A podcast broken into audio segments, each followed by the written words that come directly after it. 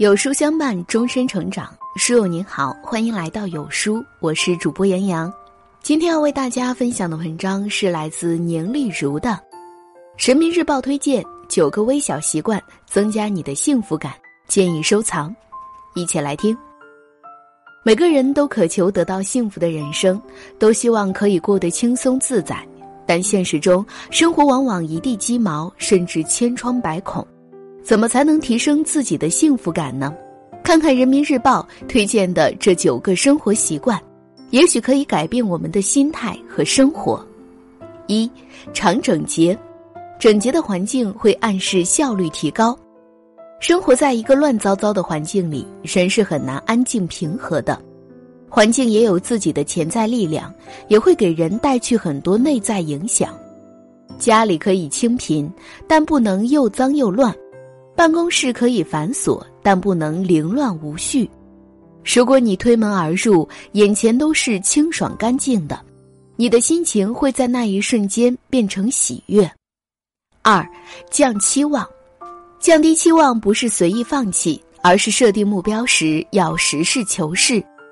我们在做一件事情的时候，总是会去想象一个美好的结局。想要开店做生意，刚有了一个想法，就梦想着成为新晋富豪；想要兼职写小说，刚写了一个开头，就幻想自己一本书封神。追梦是美好的，但总要结合自己的现状，做出合理的计划。三勿干扰，君子和而不同，少苛责他人，多发展自己。不管是做什么事，我们每个人都有自己独特的习惯。不管是生活方式还是工作方式，哪怕是洗漱，每个人都不会相同。别总用自己的习惯去挑剔别人，别总用自己的眼界去定义别人。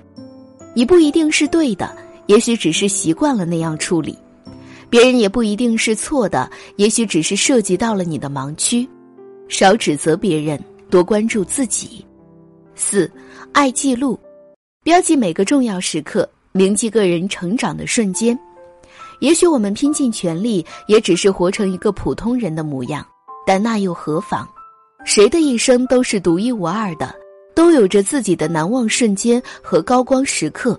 学会记录，用相机留下孩子的成长，留下每一年独特的日子，留下关于青春的回忆。生活中形式感虽不用过于夸张，但特别好的日子也要特别的对待。五深阅读，阅读不仅是汲取养分，更是培养思考习惯。读书从来都不是为了影响世界，而是为了改变自己。读书是为了让自己的见识越来越开阔，让自己的灵魂越来越饱满，让自己的心态越来越平和。当你读过那么多书，走过那么多的路，就会明白，人生不过是那么一回事，没有什么坎儿过不去。没有什么人忘不了。六练身体，可以是一次酣畅淋漓的大汗，也可以是一次轻松愉快的徒步。我们活着最根本的是身体健康。不管你拥有多少财富名利，如果没有一个健康的身体，那基本等于零。时代已经改变了，千万不要再用身体去换钱，等年老后再用钱去换身体。